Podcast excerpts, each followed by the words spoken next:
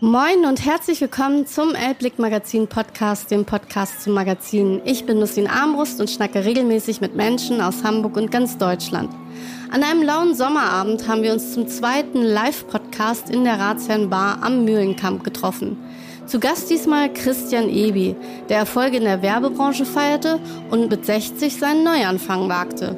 Nun backt er Brot und im Podcast verrät er uns, wie er auf die Idee kam und was sein Brot ausmacht. Herzlich willkommen, Christian. Ich freue mich sehr, dass du da bist. Danke, hier ähm, zu sein. Ich sehr weiß, schön. du bist äh, gar nicht immer in Hamburg neuerdings, sondern Nein. auch in der Schweiz Ganz zu Hause. Genau. Hm. Wie kommt das? Denn du bist Wahlhamburger. Ich bin Wahlhamburger und äh, seit ähm, 35 Jahren hier. Ach. Das ist Hamburg. ja doch schon lang. Ja, Dann bist du doch ewig. schon Hamburger. Das ist ewig. Aber ich werde am Ende dieses Monats zurückziehen nach Basel tatsächlich. Ich werde meinen ersten Wohnsitz in Basel nehmen, werde aber meine Wohnung behalten, werde Zweitwohnsitz hier in Hamburg behalten. Ich könnte ja. hier nie, nie ganz weg. Ja. weil ich Hamburg schon sehr liebe. Und ja. ähm, aber die Geschichte mit Basel äh, hat sich so ergeben, dass ich tatsächlich meine Brotgeschichte nach Basel erweitert habe. Ähm, was sehr lustig war, weil ich äh, habe ja hier in Hamburg mein Basler Brot äh, gebacken. Genau, und darüber reden wir jetzt auch, falls äh, der ein oder andere es noch gar nicht mitbekommen hat, warum Christian überhaupt hier ist. Christian macht ein hervorragendes Sauerteigbrot und ich selber habe es schon probiert. Ich habe dich in der Schanze an einem kleinen Marktstand gesehen. Da kannten wir uns noch nicht. Und ich habe es probiert und ich hasse Brot pur zu essen. Und dann habe ich dein Brot gegessen. Und dann habe ich gesagt, ich liebe Brot pur zu essen, aber nur deins. Also deswegen müssen wir vielleicht als erstes mal über dein Brot reden, bevor Gerne. wir weitergehen. Mhm. Ähm, dein Brot ist super besonders, denn dein mhm. Brot ist ein Sauerteigbrot. Und ich schätze, wie viele Menschen wissen, was Sauerteig hier bedeutet. Na, ihr könnt mal die Hand heben, obwohl ich sehe hier nicken, nicken. Ach, alle wissen irgendwie doch, was Sauerteig ist. Aber vielleicht gibt es ja HörerInnen, die es nicht wissen. Okay. Deswegen vielleicht noch mal ein kleiner Ausflug in die Sauerteigwelt. Genau. Ähm, das Brot, was so jeder kennt und was man so im Supermarkt kauft, ist äh, ein meistens sehr industriell hergestelltes Brot aus Hefe. Also mit Hefe. Das Treibmittel ist Hefe. Das ist ein Industrieprodukt und gibt's äh, schon äh, weit über 100 Jahre und damit wird Brot üblicherweise gefertigt, weil es sehr einfach ist. Die Hefe ist ein Treibmittel, was sehr schnell anspricht ähm, und anspringt. Und aus dem Grunde sind die Produktionszeiten sehr kurz, was die Industrie auch sehr liebt. Also das sind Prozesse, die extrem kurz sind und äh, ordentliche Brote entstehen. Ja, das geht dann auf und dann wird das irgendwie äh, knusprig und dann kann man das verkaufen. Ja, Zeit haben wir ja alle nicht mehr. Genau. Ähm, in der Covid-Zeit, lustigerweise, wo die Leute sehr viel mehr Zeit hatten, haben sie dann plötzlich äh, gemerkt, huch, was mache ich jetzt mit meiner Zeit? Und da kam plötzlich diese, dieses, diese, diese Mode auf, sich für Sauerteig zu interessieren. Also, was ist Sauerteig überhaupt? Das ist eigentlich die Art und Weise, Brot herzustellen, so wie man es eigentlich seit Jahrtausenden gemacht hat. Also Pompeji, äh, bei Ausgrabungen hat man Leibe Brot gefunden, das war Sauerteigbrot. Ja, also man das ist die Art und Weise, wie man immer Brote hergestellt hat. Das ist, und das ist äh, eine sehr einfache Art, Brot herzustellen. Und du hast ja selber gesagt, oder ich habe mal gehört von dir, dass du die Einfachheit liebst. Ganz genau. Und deswegen ist dieses Brot Mehl. Mehl, Wasser, ähm, äh, äh und also man, der Sauerteig ist praktisch eine, ein fermentiert, eine fermentierte Mehl-Wasser-Mischung die dann selber anfängt zu fermentieren. Und diese Fermentation, das ist eigentlich das eigentliche Treibmittel. Das ist die hohe Kunst. Und, und ähm, man lernt dann irgendwie, äh, wie man äh, den Sauerteig äh, gut bei Laune hält. Und das ist dann praktisch der Trick. Äh, man impft dann praktisch seinen Hauptteig, den man mit, aus dem man dann diese vielen Brote macht den impft man mit dem Sauerteig im richtigen Verhältnis und dann lässt man das richtig gut gehen. Und je länger diese, diese Teige dann praktisch fermentieren, also diese Impfung durch den Sauerteig, impft es, äh, ist dann der ganze Teig, der fängt dann an zu fermentieren und je länger der ruht, desto schöner wird das Aroma und desto bekömmlicher wird es auch, weil sich durch diese Fermentation dann eben sehr viel unangenehme Begleiterscheinungen vom industriellen Brot in Luft auslösen. Das heißt, die Glutenbestandteile, die schädlichen oder schwer verdaulichen Eiweißkomponenten, die zerstückeln sich durch die Fermentation in kurzkettige Eiweißmoleküle, die viel besser verdaulich sind. Ich hätte in Chemie besser aufpassen sollen. Es klingt sehr chemisch, aber irgendwie auch einleuchtend. Ja. Aber ich habe mal gehört, dass ähm, Macarons sind Diven das hatten wir bei unserem letzten Gast. Der hat gesagt, die Luftfeuchtigkeit ist wichtig. Ja, absolut. Ist es auch beim Brot so? Ist ja. Brot auch eine Diva? Brot und vor allem der Sauerteig ist eine Diva. Ah, ja. Und die Fermentation an und für sich ist eigentlich auch ein sehr heikler Prozess die Dinge müssen stimmen. Also der Sauerteig muss äh, sehr stark sein und in guter Verfassung. Und äh, die Garzeiten müssen richtig sein, die Temperaturen müssen richtig sein. Äh, wenn sich der Luftdruck ändert, ähm, also ich sage mal, der Luftdruck ist eigentlich eher etwas, was dann die Öfen beeinflusst, unsere Holzöfen, weil wir backen das ja in einem Holzofen. Und überall, wo offenes Feuer ist, ähm, äh, kommt es sehr auch oft auf den Luftdruck an, mhm. ja, und auf die Luftfeuchtigkeit und so weiter. Das sind alles Komponenten, die dann praktisch das Backen noch zusätzlich ähm, beeinflussen. Also der ganze Prozess ist schon schon, schon umfangreich. Schon umfangreich. Ja. Ähm, aber in sich dann doch relativ überschaubar und, und, und einfach. Es ist eine einfache Geschichte. Und du hast ja auch, und da kommen wir gleich noch hin, ähm, und für alle, die jetzt übrigens schon ein bisschen Hunger haben, es gibt noch dein Brot später zu probieren. Und wir haben ja im Publikum auch einen Gast, der selbst Bäcker ist und da wahrscheinlich auch ganz viel zu sagen könnte, wenn er am Mikrofon säße, Ben. Der heizt nämlich den Ofen ein und äh, wird dann tatsächlich dein Brot in den Ofen schieben. Und das gibt's dann später, also nicht verzagen.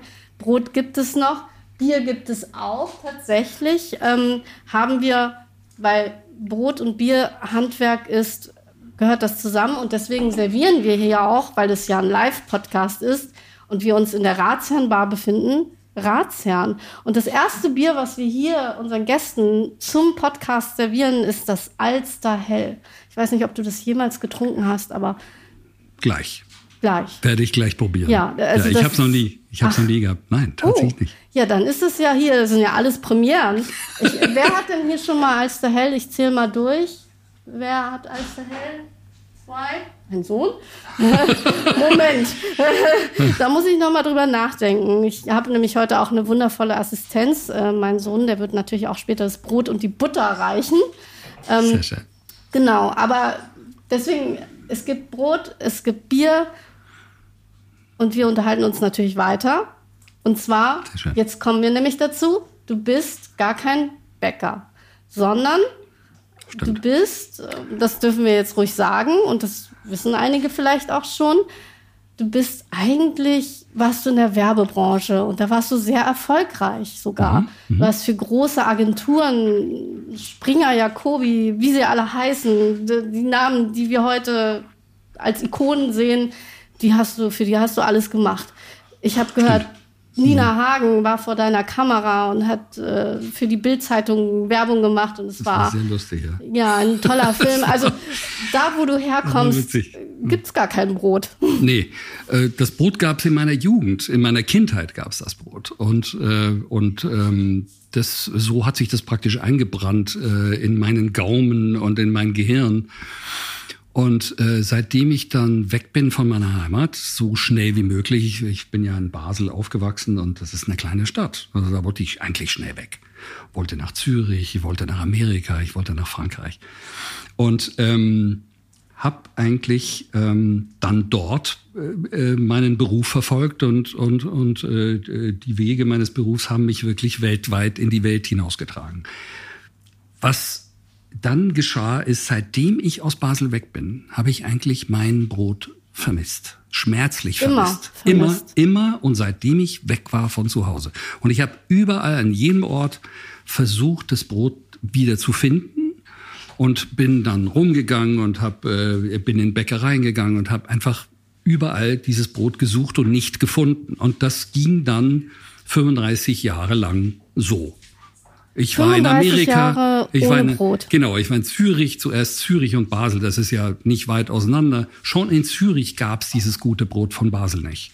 Schon so nah von Basel gab's das schon nicht mehr. Also gibt es wirklich nur in Basel dieses Brot? Diese, dieses Brot, was so schön luftig ist und was so feucht innen ist und was dann so dunkel gebacken wird, vor allem dieses dunkle, diese dunkle Kruste, die karamellisierte Kruste, das ist das absolute, äh, die Spezialität von Basel.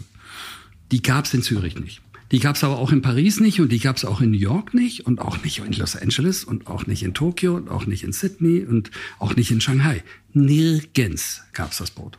So wie ich's äh, gewohnt war. Und deswegen hast du's- Und, und irgendwann habe ich dann ähm, äh, es gab so Notlösungen manchmal. In Amerika, mein Gott, gibt's natürlich auch Sauerteigbrot.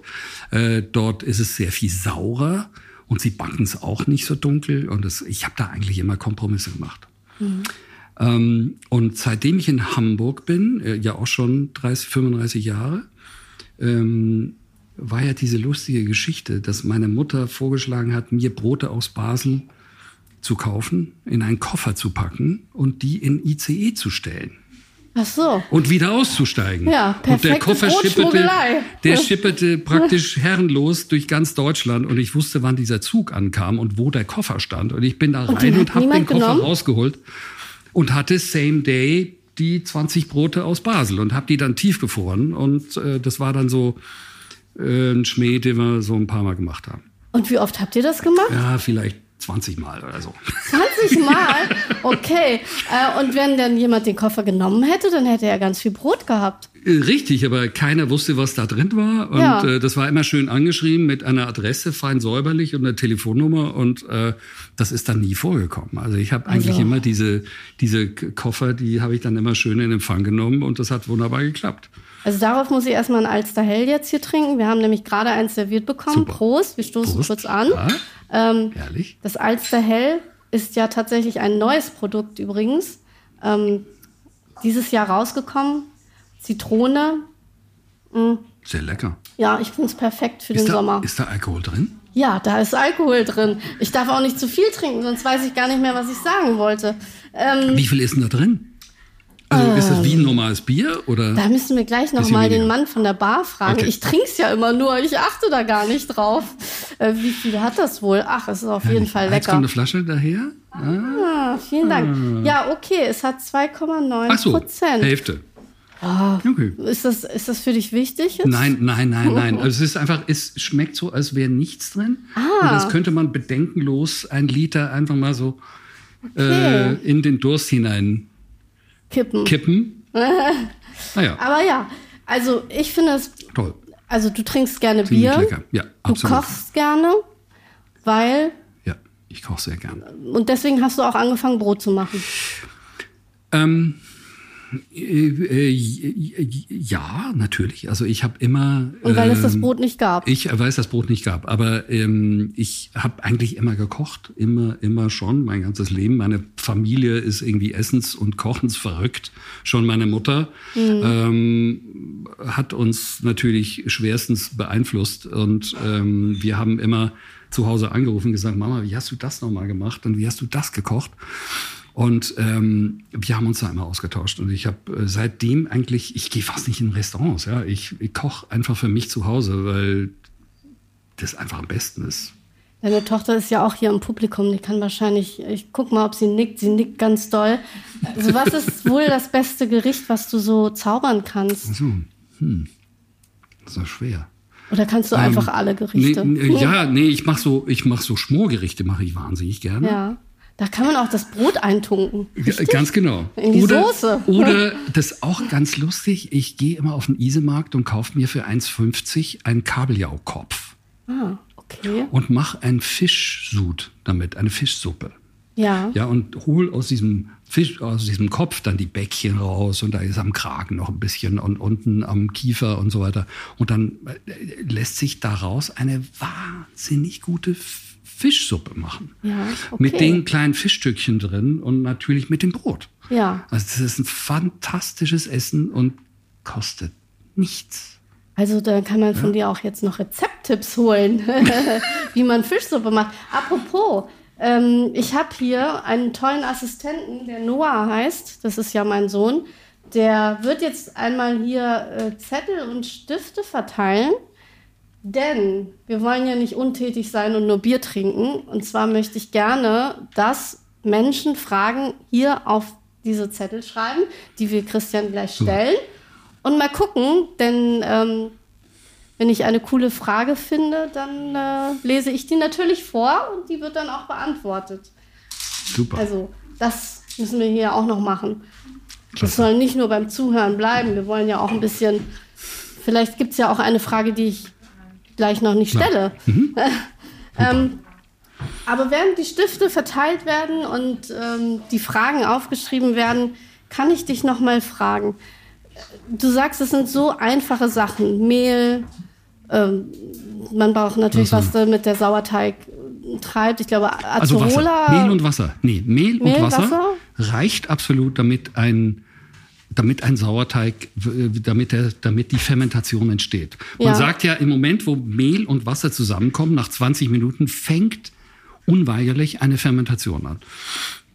Und das ist es eigentlich. Also, Aber kommen wir auf dein Mehl zurück. Es ist ja ein besonderes Mehl. Ich weiß das. Das ist ja nicht irgendein genau. Mehl. Nein, das ist nicht irgendein Mehl. Ich habe, ich hab, äh, bevor ich äh, angefangen habe mit meinem Brot, habe ich tatsächlich wahnsinnig viele Mehle ausprobiert. Und äh, ich wollte ein Biomehl haben mit einem sehr hohen Klebergehalt, weil mein Brotteig sehr, sehr feucht ist. Und feucht heißt klebrig und weich. Und heißt eigentlich, dass so ein Teig kaum seine Form halten kann. Mhm. Und da gibt es mehrere Maßnahmen, äh, die man äh, treffen kann, damit ein Brot dann trotzdem die Form hält, damit der Teig eben die Stabilität kriegt. Und eine Maßnahme ist, dass man ein Mehl hat mit sehr hohem Klebergehalt.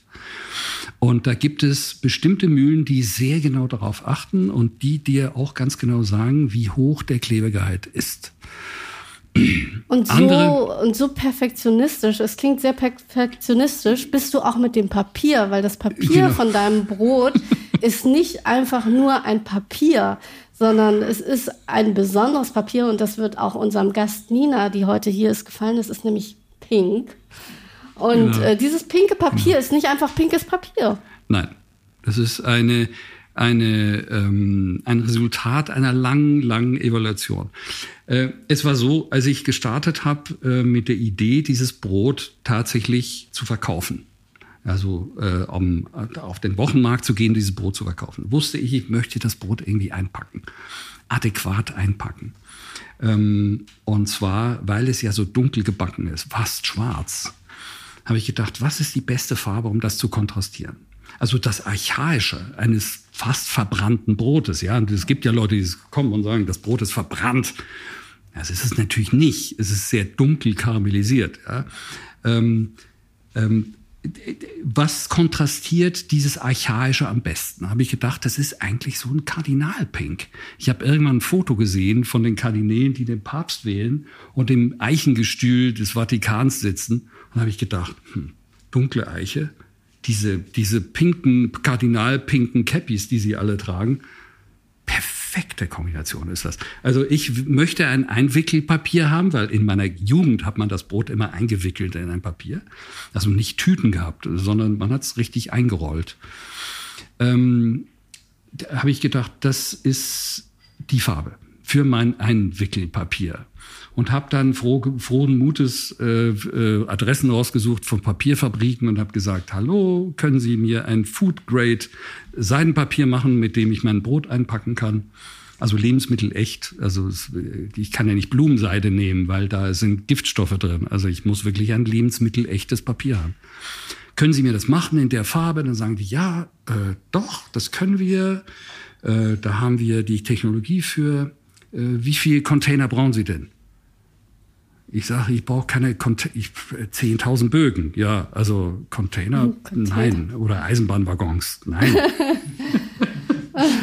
Worauf die gesagt nee, nee, nee, nein, das geht natürlich überhaupt nicht. Also, und das Minimum ist irgendwie zwei Container oder so. Die, sonst, davor starten sie ihre Papiermaschine gar nicht. Das sind zehn Meter breite Maschinen, die 20 Meter lang sind. Und äh, wenn die mal anfangen, dieses Brot zu produzieren, äh, dieses Papier zu produzieren, dann müssen sie die Maschine einen Tag reinigen von dieser Farbe.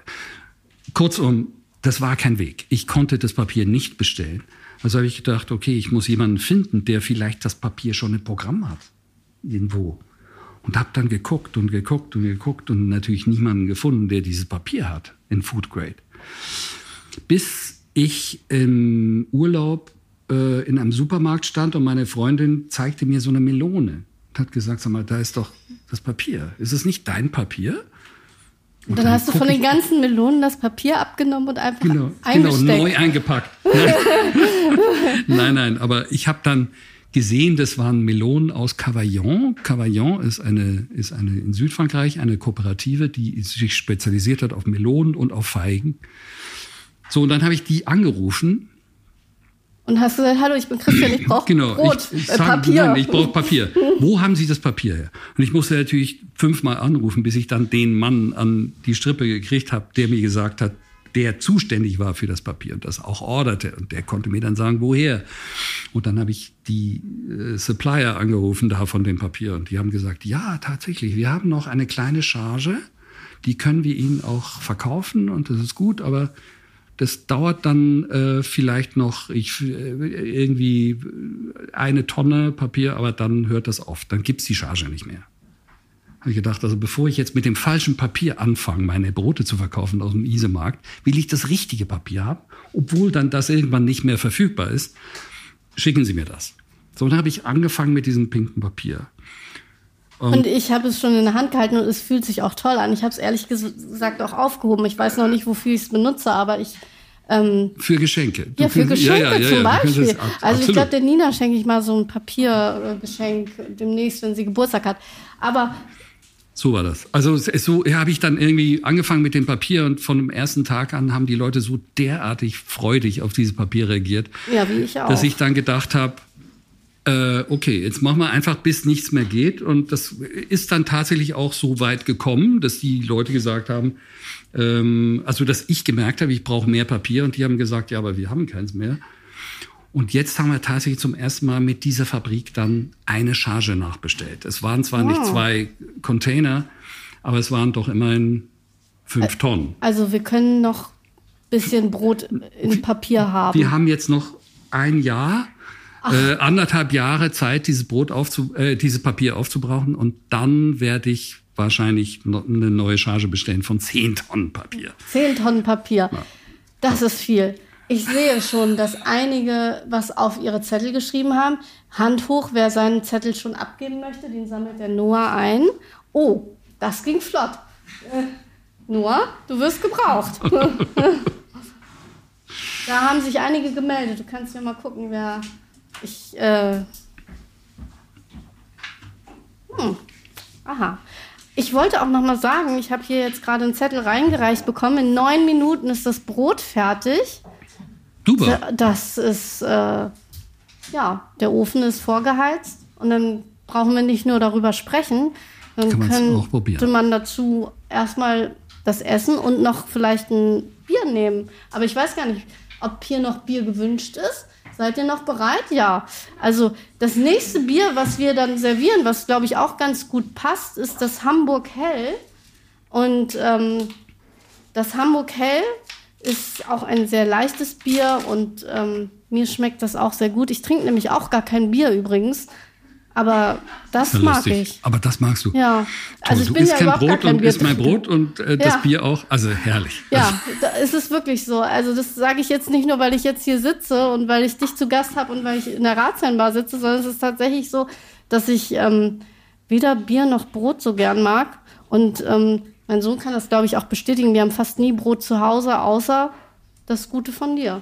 Toll. So, jetzt lese ich mal ganz kurz die Fragen äh, und dann gucke ich mal, welche ich. Ähm, ach ja, das ist eine wichtige Frage hier. Wie, wo und wann, außer jetzt gleich, können wir das Brot bekommen hier in Hamburg? Und das weiß ich. Ich kann es beantworten, aber du kannst es auch. Es ist nicht nur am Marktstand. Nein. Mhm. Äh, wir haben seit äh, anderthalb Jahren einen an, eigenen kleinen Laden am Eppendorfer Weg 189. Das ist bei der Rohnstraße, also im Generalsviertel. Ähm, und da ist ein kleiner Laden, der ist offen von Dienstag bis Samstag, 10 bis 18 Uhr. Und da gibt es dieses Brot zu kaufen. Und ich kenne ja auch den Marktstand. Genau. Da seid ihr auch. Das ist der Marktstand, mit dem ich ja damals angefangen habe. Den du selbst auch gebaut hast. Den ich hast, selbst ne? auch gebaut habe. Und zwar habe ich den genauso klein gebaut, damit er in mein Auto passte. Ja, ich hatte damals ein Auto, was genau die Breite hatte von 1,14 Meter hinten äh, im, im Kofferraum. Und genau auf die Breite habe ich dann meinen Marktstand gebaut, so damit ich den Marktstand zusammengelegt da hinten transportieren konnte, plus die Brotkisten oben drauf. Ja, das ist der Marktstand immer noch. Und den kann man immer heute noch, noch, sehen, ich glaube, in, in Großflottbeck?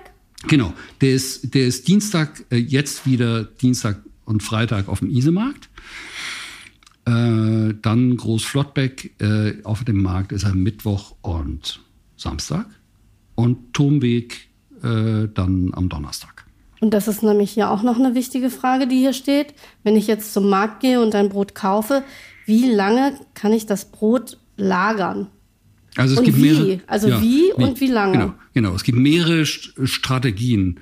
Ähm, man kann das Brot irrsinnig gut einpacken in ein dichtes Leinentuch. Und also man lässt es nicht im pinken Papier. Man, man kann es im pinken Papier lassen. Das ist aber eigentlich nicht ganz so dicht wie ein zum Beispiel dichtes Leinentuch. Da hält es ein bisschen länger.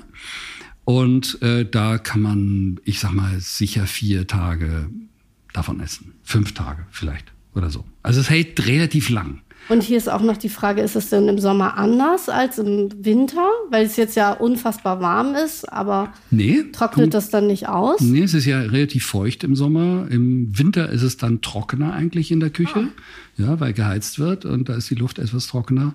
Und da trocknet, trocknet es dann vielleicht ein bisschen schneller aus. Also mhm. es gibt aber immer noch die Möglichkeit, was ich, ich darf es kaum laut sagen, aber ich tue manchmal mein Brot tatsächlich wenn es im Papier ist, in einen Plastikbeutel. Ja, und habe das dann da zwei, drei Tage, manchmal vier, manchmal zehn Tage drin. Es schimmelt nicht. Das Ach. ist ja das Schöne vom Sauerteig. Das Brot schimmelt nicht. Äh, bleibt aber weich, aber ich weiß natürlich, dass ich das Brot immer sehr gerne dann aufbacke oder auftoaste. Ja, das macht man auch, das, die, dieses Plastik macht nur Sinn, wenn, man's, wenn man weiß, dass man es aufbackt oder auftoastet. Dann ist es nämlich knackig und knusprig. Und wenn man das nicht möchte, ist ein Leintuch besser. Ja, dann kann man vier, fünf Tage davon essen. Was man aber auch machen kann, man kann es irrsinnig gut einfrieren. Mhm. Weil das, was wir heute essen, tatsächlich ist nicht heute gebacken worden, weil heute backen wir halt nicht leider, sondern ähm, ich habe es aus dem Tiefkühler geholt und eigentlich, wir machen das, was ich bei mir zu Hause immer mache. Wir backen es einfach auf mhm. und essen es. Aber jetzt kommt die nächste Frage auch, apropos Essen.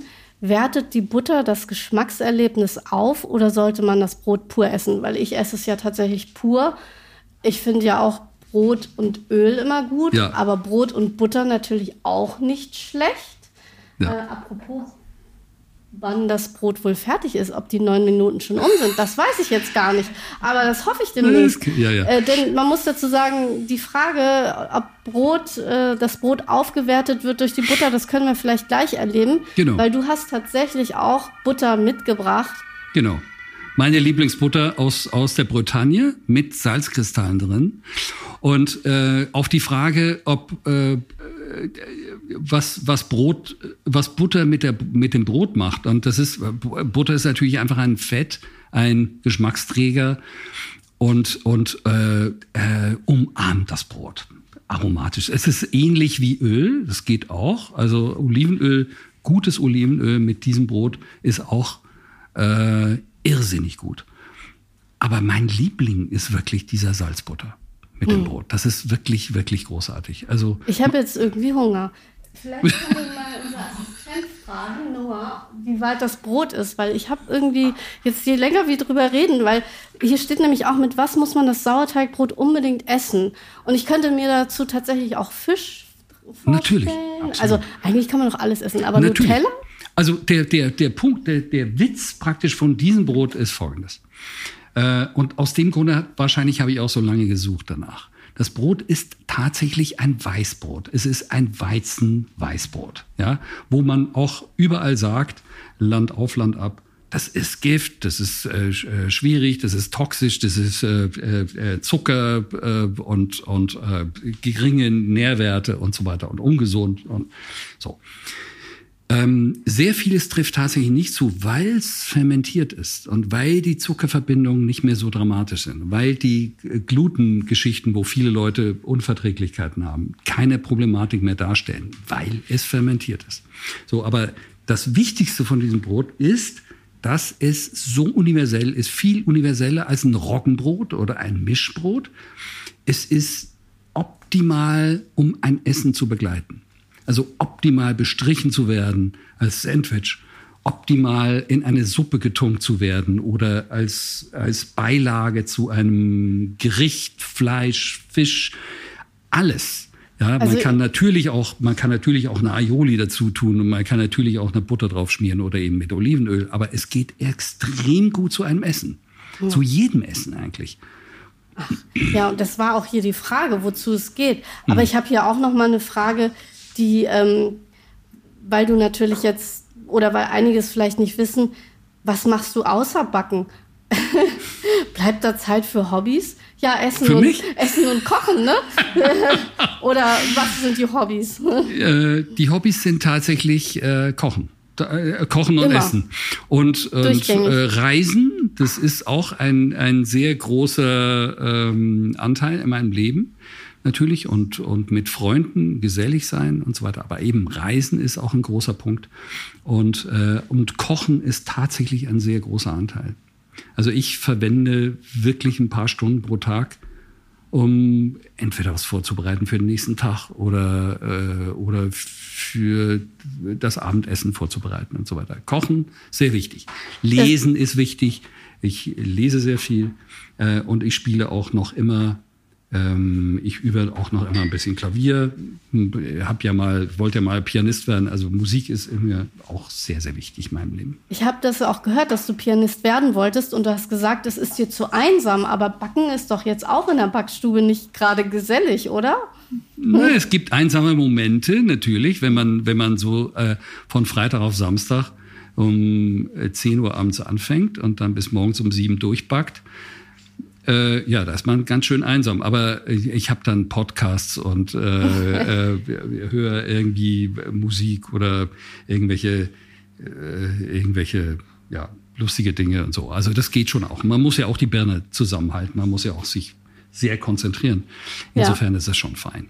Deswegen hast du, und die Frage, die hier auch steht, weil ähm, du ja auch, wie gesagt, nicht vom Fach bist und es Ja. dir selber ein, angeeignet hast, ist hier noch jemand, der fragt, ob du Tipps und Tricks hast, die einem Anfänger oder Bäckeranfänger, ähm, die du ihm geben würdest. Übrigens, wer diese Frage gestellt hat, kann auch Ben, der gerade am Ofen steht, fragen. Aber kann, der ist nämlich wirklich Bäcker äh, und sogar auch Meister, glaube ich. Aber ähm, vielleicht hast du ja so als auch nicht pro- zertifizierter Äh, Hand-IHK-Mann einen guten Tipp. Also ich, ich, ich würde einfach den Tipp weitergeben, so wie ich angefangen habe zu backen. Ich habe nämlich YouTubes äh, YouTube-Videos geguckt, stundenlang. Und habe und hab, Das habe ich äh, schon mal gehört von jemandem. Ich sollte auch mal YouTube gucken. Es gibt nämlich hier einen Kaffeeladen, Entschuldigung, dass ich Mhm. das sage, Taikai Coffee. Und der hat den ganzen Laden selber renoviert, indem er sich einfach nur YouTube-Videos angeguckt hat. Mhm. Genau. Toll. Du findest alles auf YouTube. Alles, alles, alles, alles. Und zum Thema Backen gibt es ganz hervorragende äh, Lehrmeister und man kann irrsinnig viel lernen. Und ich habe so angefangen. Ja. Ich habe einfach YouTube-Videos geguckt da lernst du, wie man Sauerteig macht. Du lernst, wie du den fütterst. Du lernst, wie du backst, wie, wie, wie, wie du es machen kannst zu Hause in deinem Ofen und so weiter. Also man muss da natürlich viele gucken und man muss dann für sich so ein Gefühl entwickeln, we, wem folge ich jetzt? Also wem glaube ich am meisten? Oder wer, wer, wer inspiriert mich auch wirklich? Ja. Und ich habe dann irgendwann dann auch angefangen, Bäcker zu besuchen, von denen ich gehört habe, dass sie besonders gut sind in dem oder in dem oder in dem. Und dann habe ich die besucht und habe da angerufen und gefragt, darf ich zu dir kommen, drei Tage? Und die haben dann gesagt, klar, komm vorbei.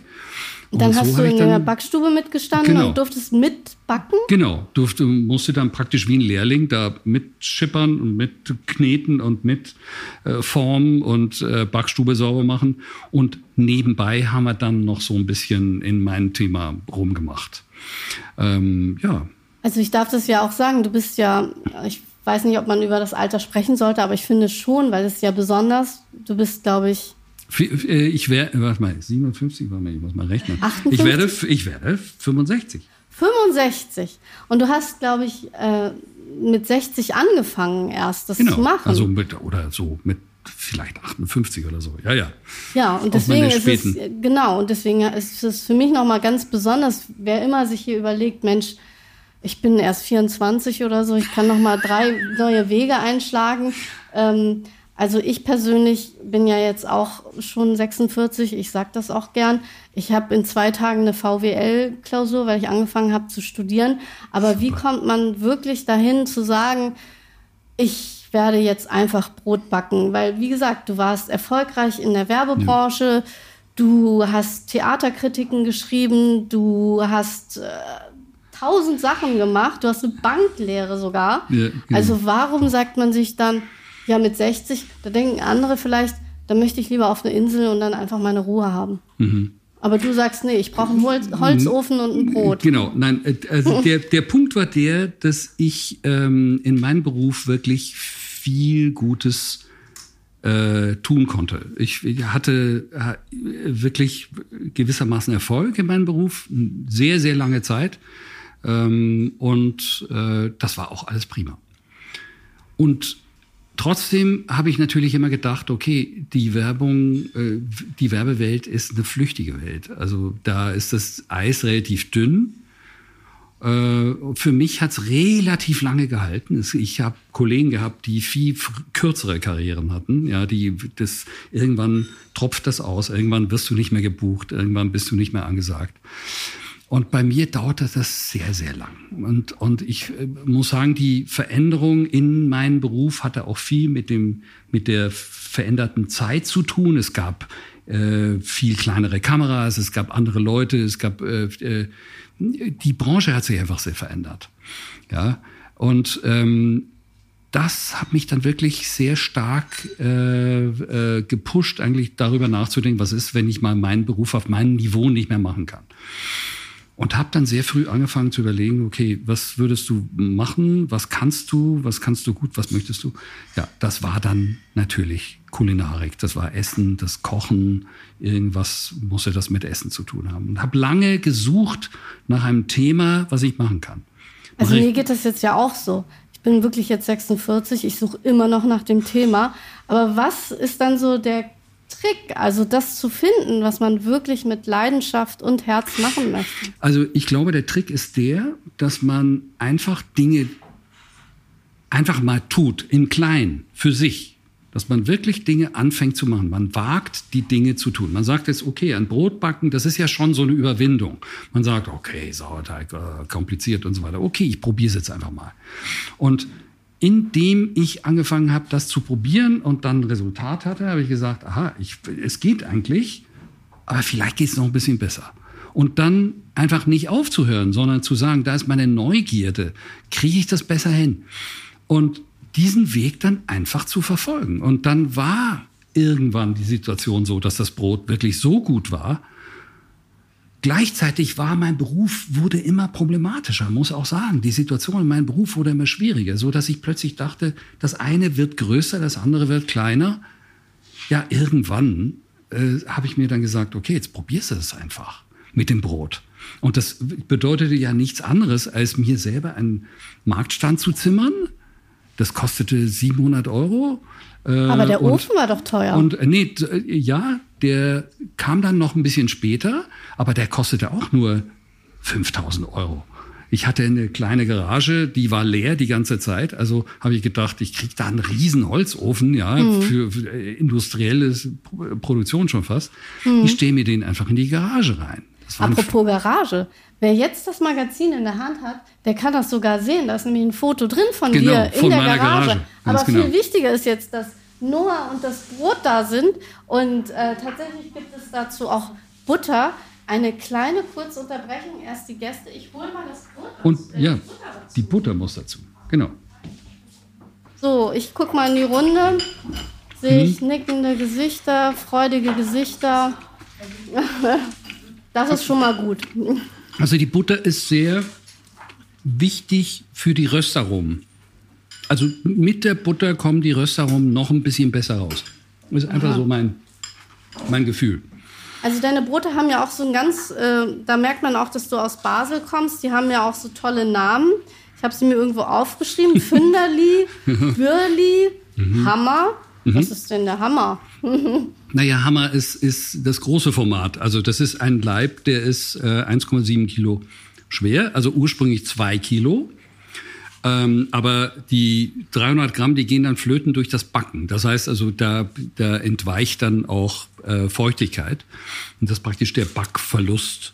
Also sind das 1,7 Kilo. Großer Leib, den man dann aufschneidet und äh, halt ganz viel Krume hat und wenig Kruste. Ja, da gibt es, je kleiner das Format ist, desto mehr Kruste gibt es im Verhältnis zu, de, zu dem weichen Inneren. Ich weiß jetzt, was du meinst mit der Kruste. Man spricht ja nicht mit vollem Mund, mache ich jetzt trotzdem. Mm, Man merkt, dass die Kruste karamellisiert ist. Und das ist ja auch das Besondere an deinem Brot. Genau. Und ähm, du machst aber jetzt in Basel, da wo das Brot herkommt, ein, ein Geschäft auf. Ist Mhm. Ganz das genau. richtig? Ja. Aber ist es denn überhaupt schlau, in einer Stadt, wo es dieses Brot gibt, ein Geschäft aufzumachen, wo du es immer vermisst hast, Genau. obwohl es in Zürich kein Brot Eigentlich, gab? eigentlich nicht. Eigentlich nicht. Eigentlich nicht. Aber da Äh, bist du wieder, das und- macht nichts. Ne? Also die, die, die Sache war die, dass ich ja hier schon zwei, drei Jahre dieses Brot machte und plötzlich kriege ich einen Anruf von einem Basler. Der hat mich angerufen und gesagt, ja, es wäre schön, du würdest also das Basler Brot wieder nach Basel bringen. Und dann sage ich ja, toll, Eulen nach Athen oder wie? Und dann sagt er, nein, ganz im Gegenteil. Ähm, keiner mehr macht dieses Brot so, wie du das machst. So die, in der traditionellen Art. Lange Teigruhe, so viel Wasser im Teig, also so eine hohe Feuchtigkeit, Holzofen und so weiter. Also das, was wir hier machen, und wir lassen ja nichts aus, um wirklich, wirklich ein tolles Brot zu machen, das macht keiner mehr. Und ähm, daraufhin bin ich mal nach Basel und habe geguckt, was die so für Brote haben und tatsächlich keiner betreibt so einen Aufwand in Basel.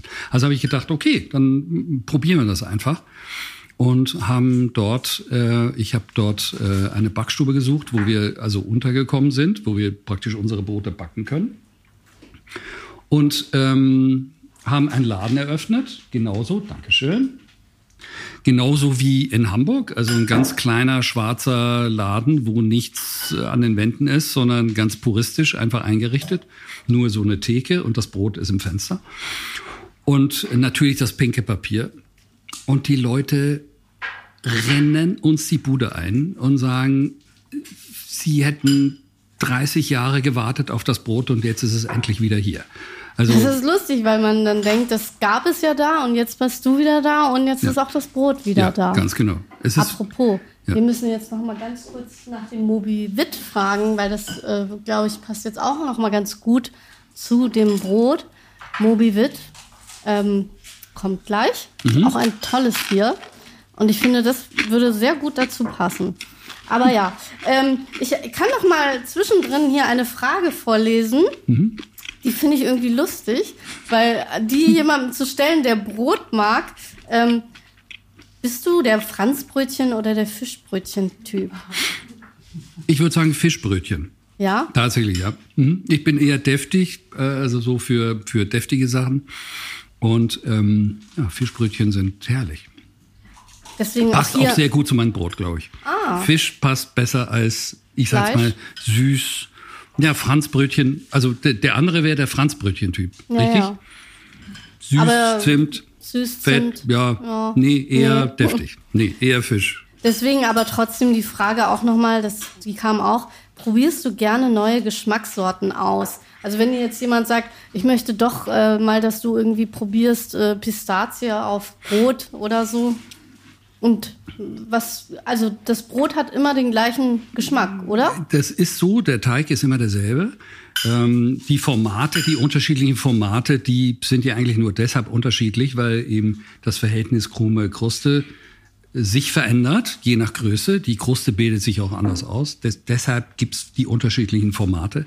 Aber kürzlich hat mich ein Gastronom ähm, vom Gallonero, der Corrado, äh, gefragt, ob ich ihm nicht ein Tomatenbrot machen würde. Und daraufhin habe ich ihm ein Tomatenbrot designt, praktisch. Also und habe dann in meiner in dem Brot jetzt nochmal Tomate ganz genau, eingebacken. Ganz genau. Und Also- hab und hab ähm, in meinen äh, Zeiten, wo ich in der Backstube stand, äh, da habe ich dann immer Zeit zu basteln und zu probieren und zu testen. Und habe ihm ein Tomatenbrot gemacht. Und das ist eigentlich derselbe Teig, alles genau gleich, mit einer Tomatenmischung unter laminiert, also rein laminiert praktisch. Und das sind gehackte, äh, sonnengetrocknete Tomaten aus Sizilien mit ein bisschen Rosmarin, ein bisschen Knoblauch, ein bisschen Öl. Und das laminieren wir rein und, und äh, äh, dann daraus wird unser Tomatenbrot, was ich gemacht habe für ihn.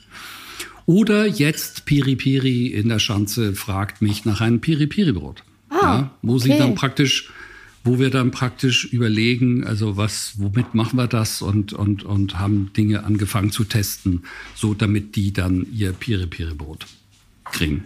Ich wollte jetzt tatsächlich noch mal fragen, wer eine Frage noch stellen möchte, der kann noch mal gerne einen Zettel Danke. nehmen, weil wir haben ja hier noch Zettel.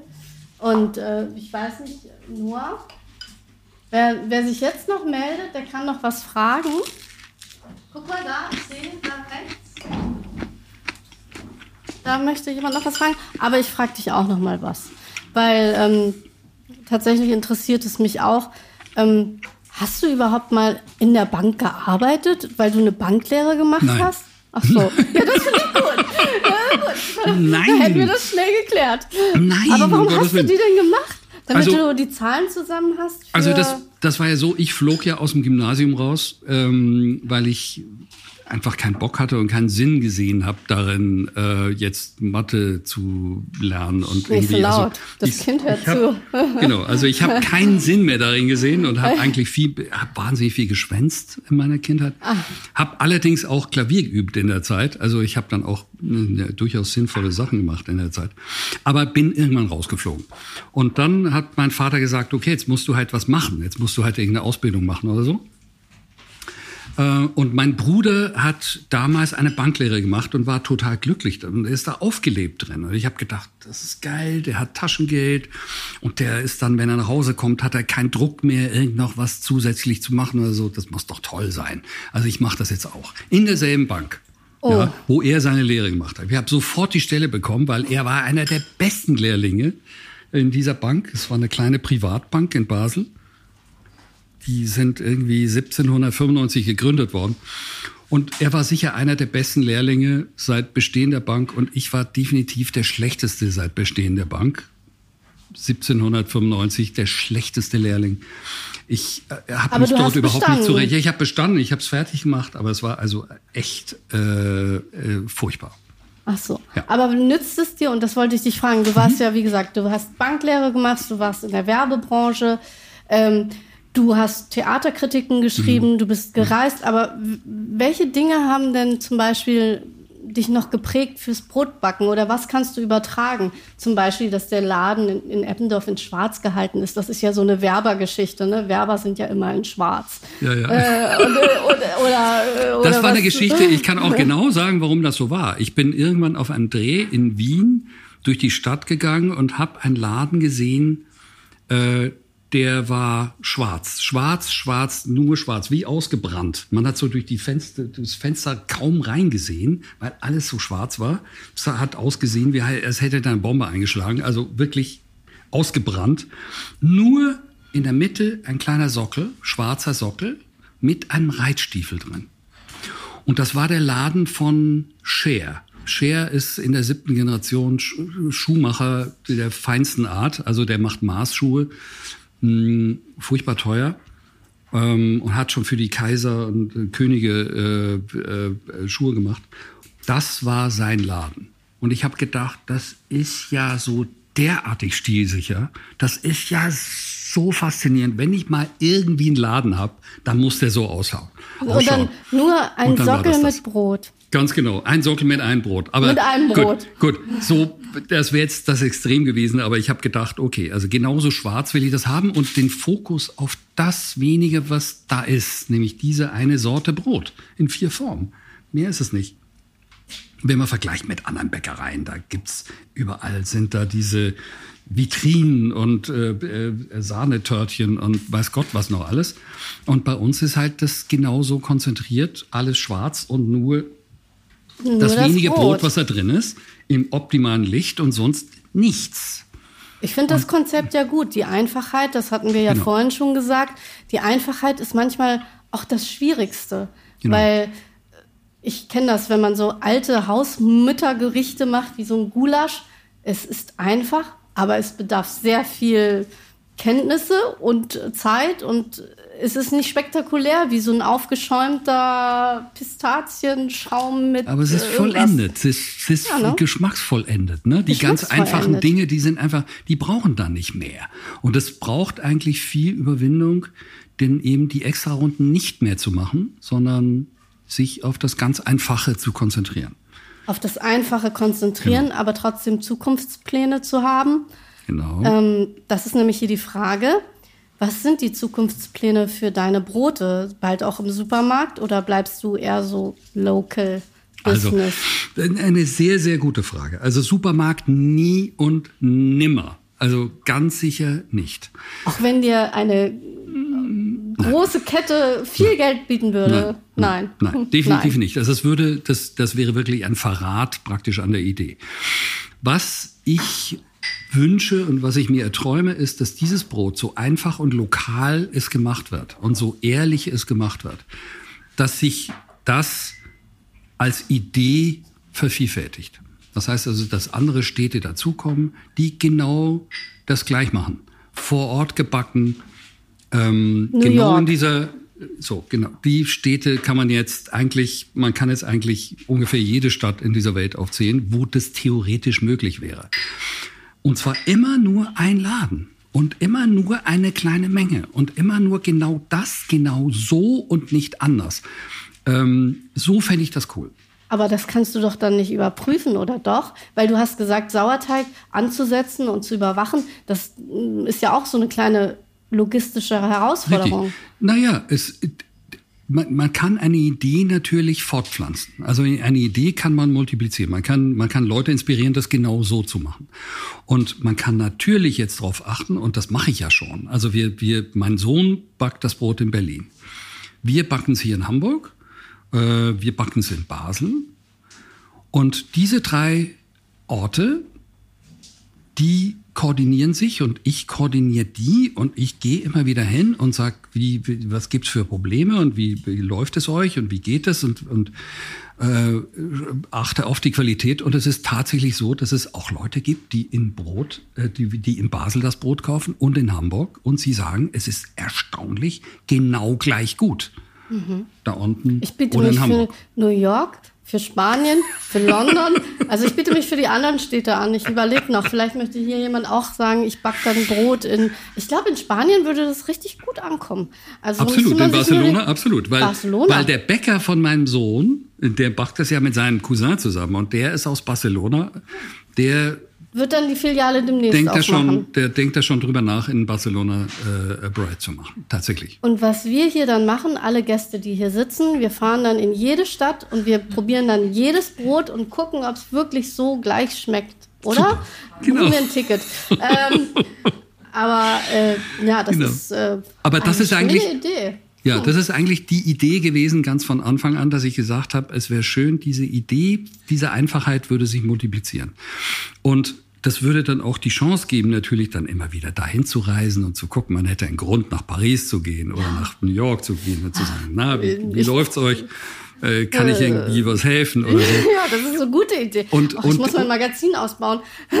genau, und, und der Brand würde sich praktisch so durchsetzen, dass man sagt, so, dort kriegst du wirklich, wirklich, wirklich gutes Brot. Das ist jetzt nicht irgendwie eine Fake-Nummer, das ist mhm. nicht industriell oder irgendwie aufgeblasen oder gewinnoptimiert mhm. oder sonst so ein Scheiß, sondern es ist genau das, was es ist. Ehrlich und gut. Ehrlich und gut ist auch das letzte Bier, was es jetzt gleich gibt. Wow. Ehrlich und gut gibt es noch ein Bier, soweit ich weiß. Eins haben wir noch im Hörprogramm.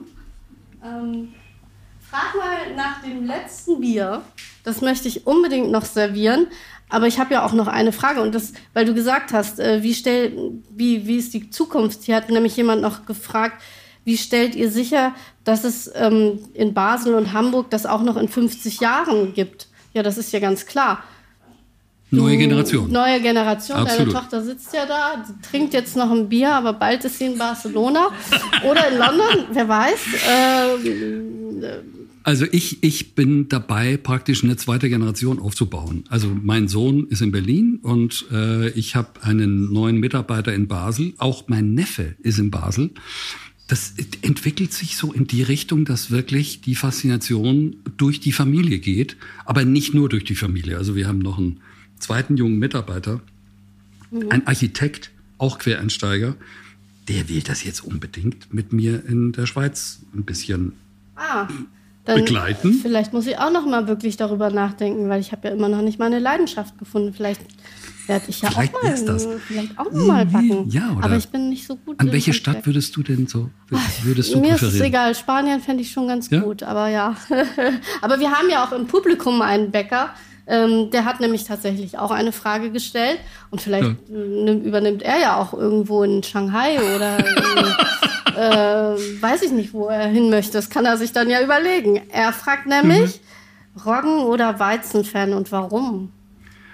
Äh, Roggen hat einfach für mich äh, äh, aromatisch eine andere Richtung. Also ich sage mal, Weizen ist für mich eigentlich das Brot. Das reine Weizenbrot ist für mich das Brot, was am besten zu einem Essen geht. Roggen hat, hat schon so einen Eigengeschmack, wo ich denke, da rutscht was anderes rein, was für mich suboptimal ist, als Begleiter eines Essens. Das ist eigentlich so ähm, das Brot, was ich immer äh, in meiner Kindheit gegessen habe, kam natürlich immer traditionell als Begleitung eines Essens. Und das war so ein bisschen der Grund, weshalb, dass ich jetzt gedacht habe, nein, ich mache einfach genau das, was in meiner Kindheit war. Und das war halt einfach das. Und, und aus dem Grunde. Nichts gegen Roggenbrote, überhaupt nicht. Ich esse auch Roggenbrote, aber nicht wirklich gerne zu einem Essen. Und äh, mit dieser Entscheidung, dass du dieses Brot backst, bist du auch, und das wissen vielleicht auch einige gar nicht, der beste Bäcker Hamburgs. Du wurdest ausgezeichnet. Naja, das war so, ja. Oder war, war das eine Spaßauszeichnung? Nein, nein, nein, das war irgendwie, äh, der Falstaff, glaube ich, hat, hat irgendwie so eine Umfrage gestartet und hat dann ähm, ja, so eine Publikumsbefragung gemacht und das war dann irgendwie toll für uns. Ja, das ist irgendwie, das war großartig. Das war kurz nach der Eröffnung war das so. Ähm, Aber was bedeutet dir so eine Auszeichnung? Natürlich ist es toll, wenn man vielleicht sich messen muss mit anderen, ähm, aber andererseits Darum ging es ja nie, oder? Nee, es, es, es hilft natürlich die Idee. Es hilft der Idee zu wachsen.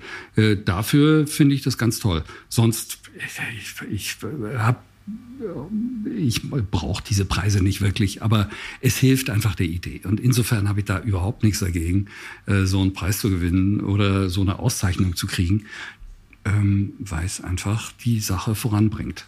Ja. Es ist auch so, dass in Hamburg natürlich ähm, das eine Riesenstadt ist und und es gibt nicht viele Leute, die dann praktisch von ihrem Kiez in einen anderen Kiez gehen, um Brot zu kaufen.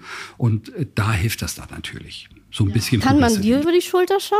Könnte man schon. Ja? ja. Also wenn ja, wir jetzt hier alle sagen, wir möchten mal gucken, wie du, aber du machst es ja nicht mehr in der Garage, oder? Nein, nein. Wir, wir haben jetzt eine Backstube, die ist, äh, die ist äh, in einem Industriequartier. Äh, äh, Weidmannstraße. Das ist da bei Diebsteich.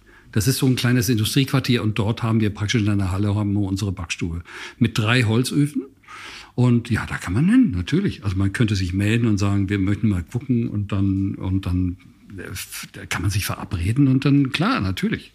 Ja, also, also ich hätte ja schon Lust, dir mal beim Brotbacken zuzugucken, genauso wie ich tatsächlich Lust habe, mal beim Bierbrauen zuzugucken. Also ich war tatsächlich noch nie in der Brauerei in den Schanzenhöfen und finde das super spannend, auch mal zu sehen, wo kommt das Bier her. Es kommt dann nämlich direkt aus dem Tank. Wusstest du das übrigens? Das habe ich neulich ähm, erfahren, dass das Tankbier das frischeste Bier ist, weil es halt im Tank schon gelagert ist. Und dann kannst du es nämlich so äh, rausziehen. Und das Nein. ist ganz wichtig, weil das ist nämlich so, je mehr Licht kommt, desto äh, mehr beeinflusst es das Bier. Und ist es auch bei Brot so, je mehr Licht und Sonneneinstrahlung kommt, desto schlechter fürs nee. Brot? Nein. Nein. Nein. Bei Brot ist es nicht so, Nein. aber bei Nein. Bier ist es so. Nee, Deswegen ist Dosenbier fast besser übrigens. Nur mal so, kleine Wissenslücke.